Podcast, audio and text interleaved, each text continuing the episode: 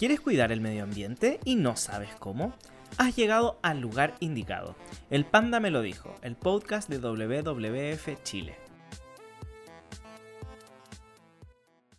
Hola querido público panda, soy Liz García y junto a mi compañera Janice Vergara les damos la bienvenida nuevamente a un capítulo más de El Panda me lo dijo, el podcast de WWF Chile donde podrás encontrar entrevistas, datos y tips sobre cambio climático y el cuidado del medio ambiente.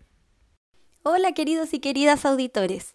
Debido a la emergencia sanitaria que vive actualmente el mundo, todavía seguimos trabajando desde casa y hacemos el llamado a que ustedes también se mantengan en su hogar siempre que les sea posible.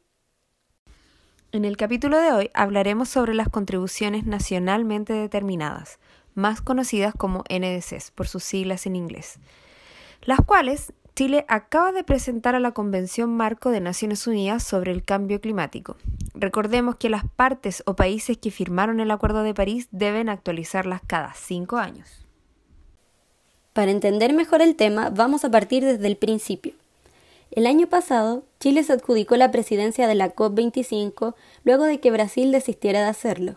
Si bien, en primera instancia, la conferencia de las partes se efectuaría en la ciudad de Santiago, luego del estallido social desarrollado en el país, el presidente anunció que el evento no podría realizarse en Chile, por lo que España ofreció acoger la COP25 con sede en Madrid.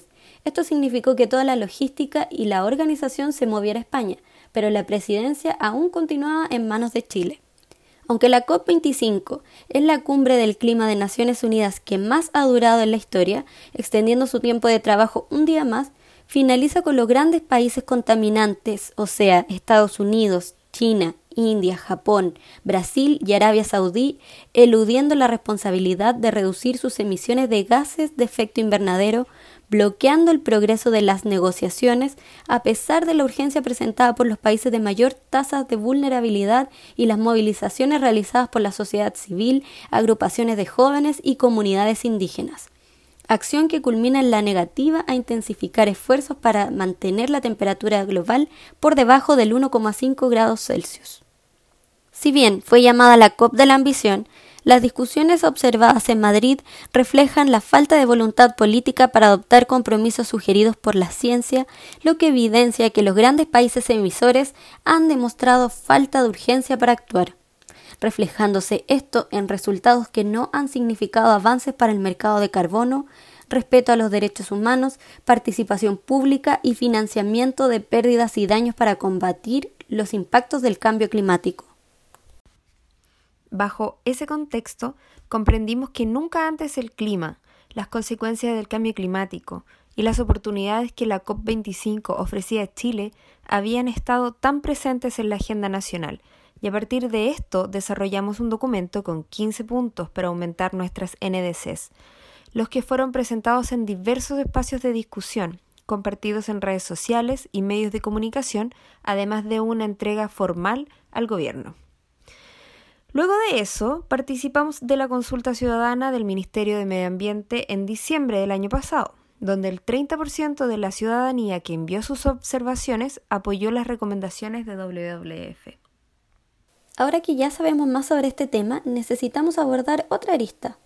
Este jueves 9 de abril, Chile realizó la entrega de la actualización de las NDC a la Convención Marco de las Naciones Unidas sobre Cambio Climático.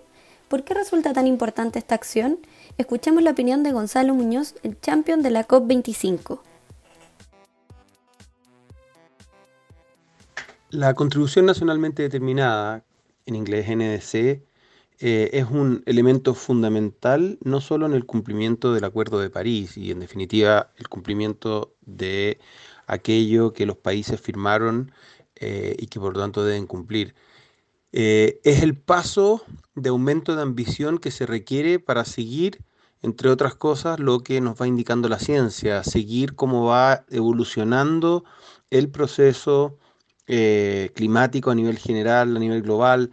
Cada cinco años, por lo tanto, los países tienen la posibilidad de analizar su contexto, eh, lo que está pasando a nivel global y aumentar la ambición climática en línea con la ciencia y en línea con justamente el contexto que ellos tengan.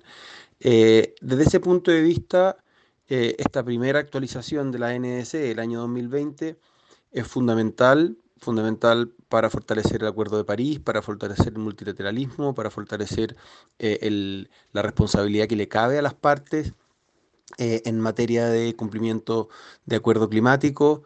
Y también es la señal que se necesita desde el mundo de los actores no estatales para justamente ir estimulando y ir acelerando todas las acciones climáticas que se llevan a cabo a nivel de eh, los gobiernos subnacionales, a nivel de las empresas, del sector financiero, a nivel de la sociedad civil, y es también una forma de conectarse con la necesidad de la ciudadanía, con la aspiración de la ciudadanía de que los liderazgos globales tomen en consideración la crisis climática como una de las principales prioridades que deben atender.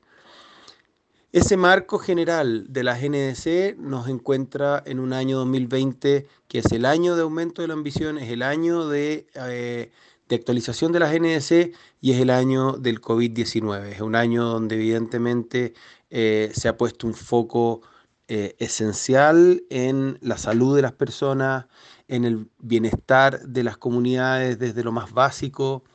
es un año donde evidentemente eh, se va a, poner foco fundamental en la preservación de los puestos de trabajo y en el crecimiento, que esperamos todo sea crecimiento sustentable. En ese, en ese sentido, es doblemente valioso el que un país como Chile mantenga su eh, compromiso de actualización de la NDC, que esa NDC la ponga en línea con la ciencia, eh, que esa NDC la tome como una oportunidad de desarrollo sostenible para todas las áreas del país. Eh, que sea una NDC como lo que es, donde existe eh, los conceptos de transición justa en el centro, donde las personas están puestas en el foco de las acciones que se espera desarrollar eh, en materia de acción climática en los próximos años, con metas de mediano y largo plazo, orientadas a los 1,5 grados, orientadas a la carbono neutralidad del 2050, con foco en la regeneración. Eh, me parece que es, es, una NDC no solo sólida, sino que adquiere aún más solidez en el año 2020 de la ambición y del COVID-19.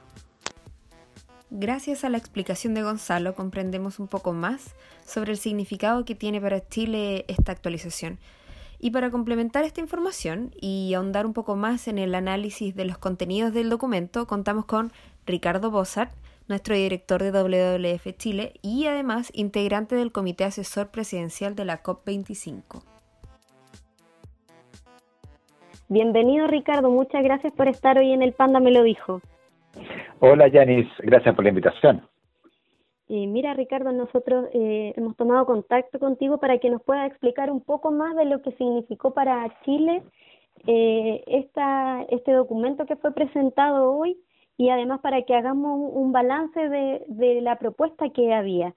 Eh, Cuéntame, ¿cuáles son los... A ver, eh, Sí, a ver, primero que nada quizás explicarle a los que están oyendo qué es un NDC. Em, básicamente es el compromiso de los países eh, para cumplir con la, eh, con la estrategia de cambio climático. Eh, a nivel global, todos sabemos que todos los compromisos que realizaron los países en 2015 en el Acuerdo de París no fueron suficientes o no eran suficientes para tomar una trayectoria alineada con 1,5 grados en ese tiempo 2 grados.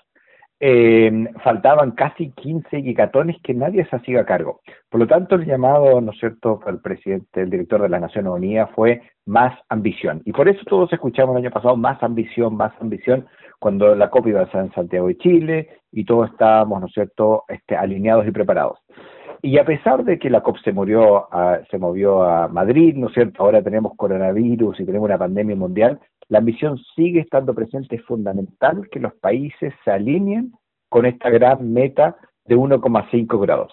Y eso es lo que cada país en el planeta tiene que comprometer y escribir en un documento, este NDC, y la sumatoria de los 188 países eh, firmantes tienen que dar ese presupuesto de carbono que tenemos a nivel planetario y que no nos podemos pasar porque si no efectivamente nos vamos a pasar a 2 grados, 3 grados y quizás 4 grados y yo creo que todos tenemos claras las, las consecuencias desastrosas para el planeta si eso ocurre. Entonces, el gobierno presentó hoy día el nuevo compromiso de Chile, que fue una, eh, un avance significativo de lo que este, fue presentado en 2015 y también del borrador que teníamos. ¿Y cuáles cosas son las que nosotros encontramos muy interesantes? Básicamente que por primera vez se escribe que tenemos un compromiso de un presupuesto carbono y después de más vamos a conversar si ese, si ese presupuesto es suficiente o no, pero el tener un compromiso muy importante. El segundo es embarcar un pic de emisiones. Este Chile hoy día se compromete a llegar a un límite de las emisiones. Habíamos estado hablando del 2027 eh, y en, hoy día se presenta una ambición al 2025. Eh, por lo tanto, eh, y eso es bueno saber, que Chile está aumentando sus emisiones de eh, carbono o carbono equivalente todos los años y no ha dejado de hacerlo. Y lo que este, estamos tratando de hacer y este, este establece que sea al 2025. ¿ya? Em, hay otras cosas muy interesantes, por ejemplo, hoy día hay metas y objetivos en los océanos, también hay objetivos de restauración de bosques nativos, también hay objetivos, hay metas en, por ejemplo, ciudades sustentables, pero sobre todo una meta que nos gusta mucho, nosotros emitimos una recomendación ya en julio del año pasado, eh, y era la transición justa. Todos sabemos que el cambio climático va a tener gran impacto sobre todo en los más vulnerables, en aquella gente de menores ingresos. Eh, por lo tanto, el, tenemos que ayudar y tenemos que hablar que hablamos de transición justa, tenemos que ayudar a esas personas. Pero también va a haber industrias que van a desaparecer. Por ejemplo, estamos hablando de que la central de carbón, nosotros estamos pidiendo cerrarla. Todos esos trabajadores tienen que ser reconvertidos y tenemos que apoyarlo en ese cambio. Entonces, yo creo que hay muchos temas muy interesantes que han entrado en el EDC hoy día, por eso en general estamos contentos con lo presentado por el gobierno de Chile. Sobre todo porque muchos países o no están presentando sus NDC por la pandemia o están presentando NDC menos ambiciosos, por ejemplo Japón. Por lo tanto, como WF a nivel global, vemos con muy buenos ojos que Chile, a pesar de los problemas que ha tenido, a pesar de este, estar en una pandemia, eh, haya seguido la línea de presentar un NDC ambicioso. Bueno, también sería muy importante, Ricardo, comentarle a nuestros auditores que de los 15 puntos de la propuesta NDC que WWF Chile le hizo al gobierno, siete fueron ingresados en la actualización del día de hoy y siete fueron ingresados parcialmente. Todavía nos quedan algunos desafíos. ¿Me, ¿Me, puedes contar un poco cuál sería este desafío o cuáles son los que tú consideras que podrían agregarse también en un futuro? Eh, efectivamente, a ver, yo creo que primero en los positivos se han ido agregando o consolidando este, muchos de los temas que hemos puesto. Por ejemplo, lo mencionábamos ya, eh, no había nada en el borrador anterior sobre transición justa y ahora hay una sección, un, capítulo entero, y ese tipo de cosas son muy buenas. ¿Qué falta? Yo creo que el rol de las áreas protegidas terrestres, eh, hay también un avance muy fuerte en las áreas protegidas marinas, creemos que todavía hay un rol que se puede hacer en las áreas protegidas terrestres. No debería ser difícil, estábamos hablando hoy en día en Chile de fondos de conservación para proteger para nuestras áreas protegidas, por lo tanto, creo que es algo que, no debería ser muy difícil de introducir, pero creo que es importante que todos valoricemos este, área protegida no solamente por cuidar la naturaleza y por la belleza escénica, sino también por su rol y contribución para luchar contra el cambio climático. Ricardo, yo te he escuchado hablar mucho sobre ambición y vemos que eso se ha comentado mucho también en el panel de hoy. Tú eh, fuiste parte de, este panel y mucha más gente lo comentó. ¿A qué se refieren específicamente con el aumento de ambición? A ver, es un tema y vamos a escuchar bastante en los próximos días y quizás semanas si eso no es ambicioso eh, este NDC, esta propuesta de Chile. Y la ambición hay que medirla por muchos temas. ¿ya? La primera es que sea eh, completo y que cubra muchas áreas. Yo creo que esto fue un paso este, en la línea correcta y se ampliaron los temas. Por ejemplo, ya lo hablábamos, este, se incluyeron los océanos, se incluyó la transición justa, se incluyeron aspectos como economía circular. Eh, entonces, uno de las ambiciones es que sea mucho más completo. ¿ya? Y eso creo que hay un check, nos parece que se incorporaron muchos más temas que faltaban y como conversamos, solo está faltando un tema de, de, de los 15 que WF había traído. El segundo es tener metas precisas, ¿ya? Este, por ejemplo, hablamos de una meta de al 2027 del PIC de emisiones. o tener una meta de presupuesto carbón. Muy pocos países lo han incluido, ¿ya? Tener una meta significa que vamos, que estamos claros para dónde vamos a empujar como sociedad y estamos claros cómo lo vamos a medir. Es muy importante tener una meta. Y finalmente, la última ambición es esa meta suficientemente este, ambiciosa para estar alineado con 1,5, ¿no?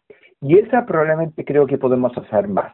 Eh, nosotros siempre hemos dicho que queremos eh, un pic de emisión al 2023. Hoy día, ¿no el gobierno bajó del 2027 al 2025.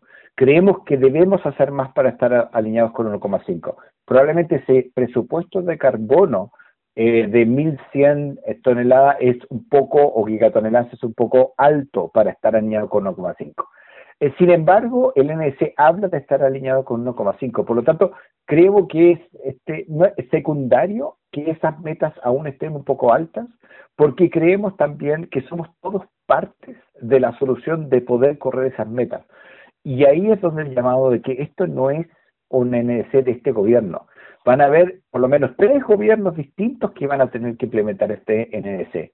Em, tampoco es de un sector particular, no es las empresas, no es el gobierno, somos todos los que vamos a tener que cambiar e este, y desarrollar este, la implementación de este NDC. Un ejemplo claro son los bosques, no sé, la restauración de bosques. Teníamos una meta de 100.000 hectáreas de restauración de bosques en el NDC pasado, que nosotros calificamos como pobre, pero al final solo restauramos 10.000 hectáreas en toda esta etapa. Entonces, ahora subió a 200.000 hectáreas, pero no sacamos nada de no subimos a niveles de 60.000 hectáreas. Nosotros creemos que al menos tenemos que tener 500.000 hectáreas. Entonces, lo que viene ahora es trabajar efectivamente en el avance y entre todos vamos a poder aceptar estas metas. Entre todos vamos a poder descarbonizar la matriz o sacar las centrales de carbón. Si todos ponemos aires acondicionados, ¿no es cierto?, en nuestras casas, efectivamente no vamos a poder cerrar la central a carbón. Tenemos que todos contribuir con hacer más eficiente el uso de la energía, tenemos que entre todos reducir el uso del auto, entre todos tenemos que pasar la bicicleta y entre todos vamos a poder correr estas metas. Por eso nosotros creemos que es ambicioso, si bien hay algunas números que son altos y WF creemos que deberíamos cerrar las carboneras al 2030 porque el planeta lo pide, deberíamos tener un pico al 2023. Los otros aspectos hacen que este NC nos parece que vaya en línea correcta. Muchas gracias por este balance y este análisis, Ricardo, y por estar con nosotros hoy en el Panda Me lo dijo. Siempre un gusto que estés acá. Muchas gracias por la invitación. Ya se acaba la semana y tenemos un feriado entre medio. Si quieres obtener más información sobre cambio climático y naturaleza, te proponemos hacer una serie de cursos que WWF tiene disponibles actualmente en la web y además son todos gratuitos. Para acceder puedes ingresar a www.wwf.cl slash cambio climático y aprende sobre mitigación, adaptación, vulnerabilidad y muchos otros conceptos clave en cambio climático. Ahora, si quieren acercarse a la naturaleza, pueden darle play a las listas de Spotify con sonidos naturales que tenemos preparados para ustedes en la cuenta de WWF Chile en esta misma plataforma de Spotify. Ahora estamos en Semana Santa, una efeméride religiosa muy popular y no solo por los huevitos de chocolate, sino que también por el aumento del consumo de pescados y mariscos. En este sentido, ante la emergencia sanitaria que vivimos por COVID-19, tenemos algunos datos que pueden ayudarte a disminuir tu traslado para comprar un pescado fresco, de calidad y que cumpla con estándares de sustentabilidad.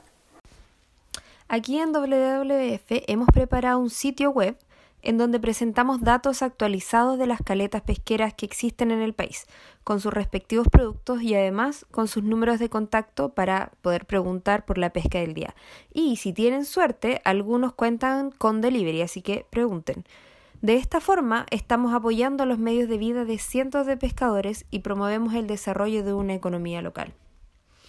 Eh, para acceder a esto puedes ingresar a consumointeligente.wwf.cl y ahí pueden averiguar sobre el estado de su caleta más cercana.